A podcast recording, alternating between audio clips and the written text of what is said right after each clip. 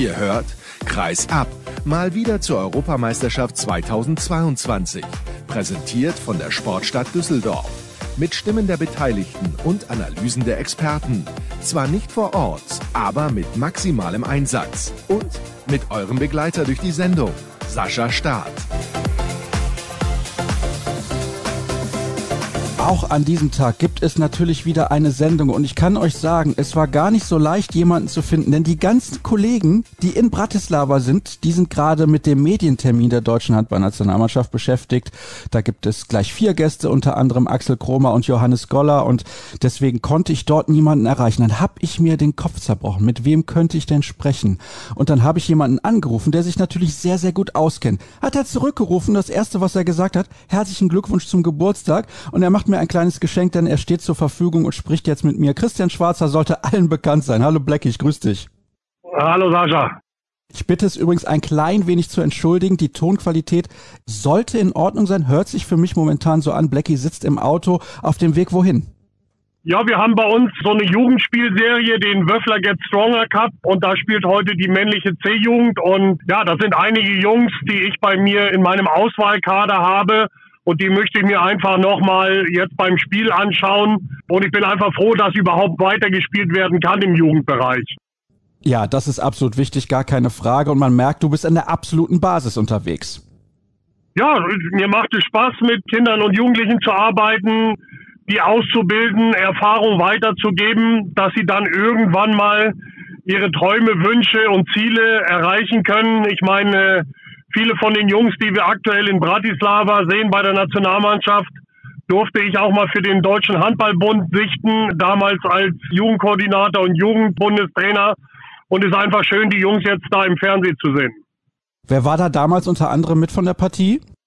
Ja, also fast alle. Wenn ich so gucke, Till Klimke, Joel Bierlehm, Lukas Mertens, Philipp Weber, also alle, Fabian Wiede, Paul Drucks, also alle Jungs, die da jetzt fast rumlaufen, die so in den Jahrgängen 92, 93 bis hin zu 99 sind, die konnten unter meiner Führung noch die DAB-Sichtung machen und wie gesagt, einfach schön, die da jetzt im Fernsehen rumlaufen zu sehen. Das kann ich mir vorstellen. Wie zufrieden bist du denn mit den Jungs? Ja, es ist natürlich eine sehr, ja, verzwickte Situation, alles in allem, die man fast gar nicht normal oder man kann sie nicht normal bewerten, sondern ich weiß gar nicht, was ich dazu sagen soll. Also so eine Situation gab es ja auch noch nie. Das merkt man natürlich auch allen Beteiligten an, in erster Linie auch Alfred Gislason, der irgendwie versuchen muss, ja, da immer wieder eine Mannschaft aufs Spielfeld zu stellen, die dann auch irgendwo wettbewerbsfähig ist. Und das ist sie wirklich. Aber man merkt natürlich jetzt gegen die, gegen die Top-Mannschaften fehlt dir dann einfach. Und woher soll es auch kommen, diese Eingespieltheit? Und dann reicht es eben nur punktuell dagegen zu halten. Aber über 60 Minuten ist es dann leider einfach schwer. Fehlt uns dann insgesamt die Qualität oder machst du das an den Umständen fest? Dieses Chaos, dieses nicht miteinander trainieren können? Denn eigentlich ist es ja auch so bei den Turnieren, trainierst du zwischendurch, aber auch immer mal nur so ein bisschen kürzer und nicht so intensiv. Wie ordnest du das ein? Also die Qualität fehlt uns mit Sicherheit nicht. Da ist mehr als genug da natürlich hast du recht, es wird nicht jetzt normal trainiert, hart trainiert, aber es werden Dinge abgesprochen, es werden Kleinigkeiten besprochen in diesen Trainingseinheiten, teilweise Laufwege, Passwege. Und das kannst du jetzt einfach nicht machen, weil alles nur online oder per Video stattfindet. Und gerade jetzt, natürlich sind die Jungs, die jetzt nachgekommen sind, schon lange vorher auch oder die meisten zumindest lange vorher bei Lehrgängen in der Nationalmannschaft dabei gewesen. Aber wer Alfred Gislason kennt, der hat mit Sicherheit da jetzt Anfang Januar nochmal explizit viele Dinge mit den Jungs erarbeitet und diese Automatismen fehlen jetzt einfach, das muss man so sagen.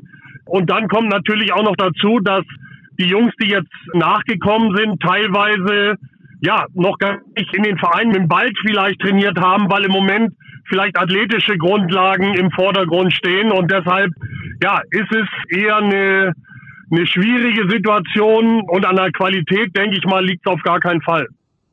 Ich habe das gestern auch schon mit Felix Götz von Spox diskutiert. Da habe ich ihn gefragt, glaubst du, der Ausgangskader, also der Kader, mit dem Alfred ursprünglich in das Turnier gehen wollte, beziehungsweise gegangen ist, wäre in der Lage gewesen, Spanien und Norwegen deutlich gefährlicher zu werden? Ist natürlich, ich weiß das, eine hypothetische Frage.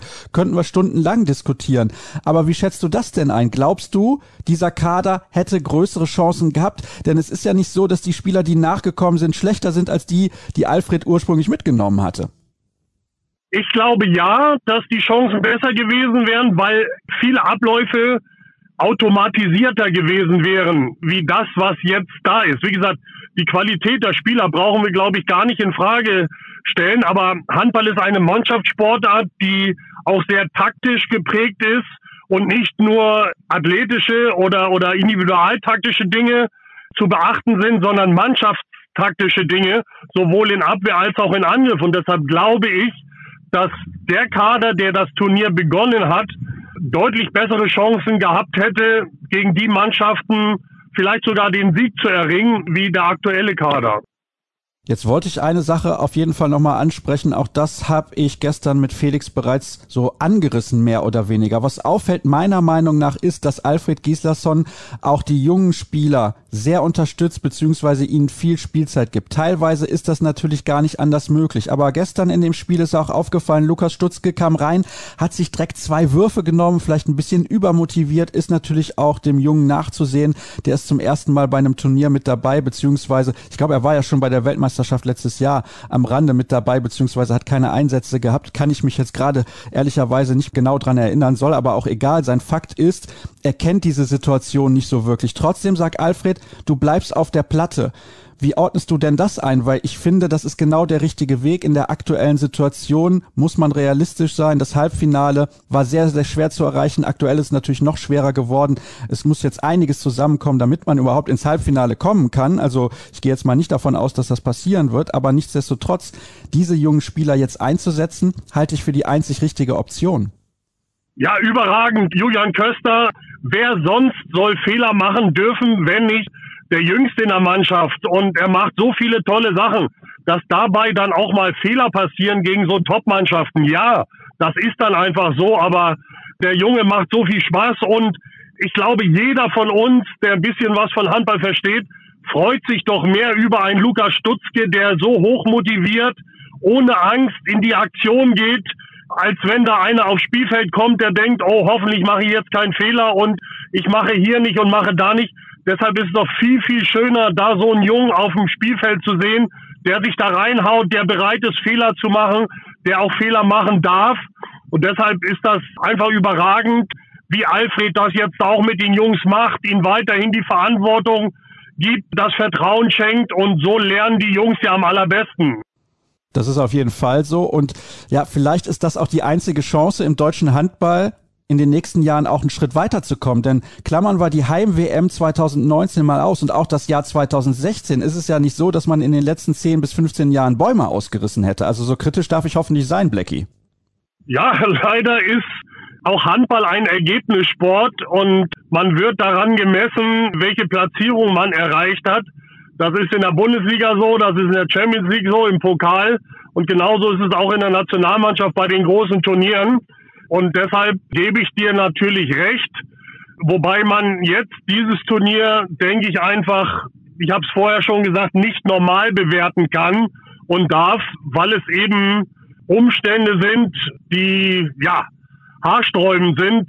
Aber man muss es halt nehmen, wie es ist. Und deshalb, die Jungs betonen ja auch weiterhin diesen wahnsinnigen Team Spirit, Teamgeist. Man sieht es ja auch, ob es die Verpflegung der Spieler, die in Quarantäne auf ihren Zimmern sind, von den Mannschaftskollegen, was alles dazugehört, scheint da weiterhin sehr gut zu funktionieren. Es scheint ein sehr guter Teamspirit da zu sein und nur so kann man auch solch eine Situation überhaupt meistern. Ich glaube übrigens, dass diese Mannschaft diesen neuen Geist, da haben wir mehrfach schon drüber gesprochen, in die nächsten Turniere mit reinnehmen wird. Ich bin da irgendwie positiv und optimistisch. Nächstes Jahr gibt's die Weltmeisterschaft in Polen und Schweden. Da wird man sich sowieso qualifizieren, weil viele Mannschaften teilnehmen dürfen. Und danach steht die Heim-Europameisterschaft an. Also das sollte auch dann natürlich ein erfolgreiches Turnier werden, hoffe ich zumindest. Ich wollte dich nochmal fragen zu diesem Turnier insgesamt, weil ich habe das zuletzt auch in meinem Kommentar geschrieben. Es wird vielleicht ein kleiner Makel über diesem Turnier liegen. Normalerweise nutzen wir in Deutschland und natürlich im Handball insgesamt sehr logisch dieses Turnier im Januar immer, um für unsere Sportart zu werben. Glaubst du, das kann dieses Mal eventuell ein klein wenig nach hinten losgehen durch dieses Corona-Chaos in Bratislava bzw. Budapest?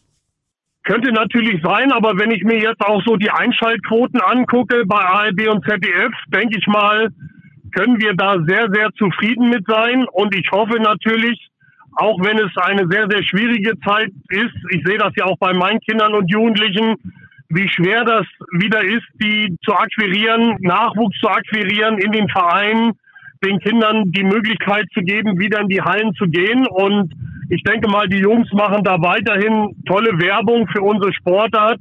Und ich gebe dir natürlich recht, dass wahrscheinlich viele dann von einer sogenannten Corona-EM sprechen werden. Und so ein kleiner Makel, denke ich mal, wird diesem Turnier immer wieder anheften und schlussendlich wird wahrscheinlich die Mannschaft nachher Europameister, die die wenigsten Corona-Ausfälle hat. Das ist übrigens eine absolute Katastrophe, wie ich finde, wenn man jetzt mal guckt, Island, die haben knapp verloren ihr Spiel gegen Dänemark und hätten wahrscheinlich mit der Bestbesetzung sehr gute Chancen gehabt, diese Partie vielleicht sogar für sich zu entscheiden. Also von daher wirklich, wirklich bitter. Eine Frage fällt mir noch ein, weil du eben ja auch Julian Köster erwähnt hast, dass er natürlich Fehler machen darf. Ich stelle mir ja die Frage, sollte er schon früh zu einem Spitzenverein wechseln, wie das damals Johannes Goller gemacht hat, wo alle gesagt haben, warum geht er denn von Melsungen nach Flensburg? Er sollte doch in Melsungen bleiben, um sich erstmal weiterzuentwickeln. Oder sollte er erstmal in Gummersbach bleiben, um sich eben weiterzuentwickeln? Ist ein schmaler Grad. Ja, ich habe das ja gehört, wie ihr das hin und her diskutiert habt auch. Ich kann mich nur der Meinung anschließen. Wie gesagt, ich durfte die Jungs ja auch mal beraten, eine Zeit lang. Und ich würde im Julian Köster immer raten, ihr habt ja auch gesagt, ein, zwei, drei Jahre noch da vielleicht in Gummersbach bleiben, um einfach diese Spielpraxis zu haben, diese Erfahrung zu sammeln. Ich glaube nicht, ihr habt ja auch gesagt, ihr wisst nicht, ein junger Spieler, der in Kiel war und sich mal in Kiel weiterentwickelt hat, so wie er es hätte machen können. Ja, und deshalb glaube ich auch, dass es deutlich besser ist für so einen jungen Spieler, einfach noch zwei, drei Jahre diese Erfahrung zu sammeln bei einem Verein, der vielleicht im Mittelfeld mitspielt und wo er einfach, sag ich mal, 60 Minuten auf der Platte steht. Das bringt immer mehr, glaube ich, einfach, wie jetzt schon zu einem Spitzenverein zu wechseln, wo ich Woche für Woche keine Chance habe, Fehler zu machen, sondern jeder Fehler wird gnadenlos bestraft in der Champions League oder, oder in der Meisterschaft. Und deshalb denke ich mal, ist es deutlich besser, für so einen jungen Spieler. Ich habe auch gehört, Marian Michalzik, da gibt es ja auch nochmal Diskussionen, der sich auch in Berlin jetzt nicht so weiterentwickeln kann, wie er sich das vielleicht vorgestellt hätte. Und da ist vielleicht auch nochmal der Schritt nochmal zurück. Der hätte vielleicht auch ein bisschen länger noch in Minden bleiben sollen. Und deshalb glaube ich, dass es deutlich besser ist für einen jüngeren Spieler, bei so einem Verein zu spielen, der jetzt nicht Woche für Woche Champions League Meisterschaft oder ganz oben mitspielen muss, sondern einfach sich entspannt bei so einem Verein wie in Gummersbach mit einem tollen Trainer Sigurdsson sich da weiterzuentwickeln.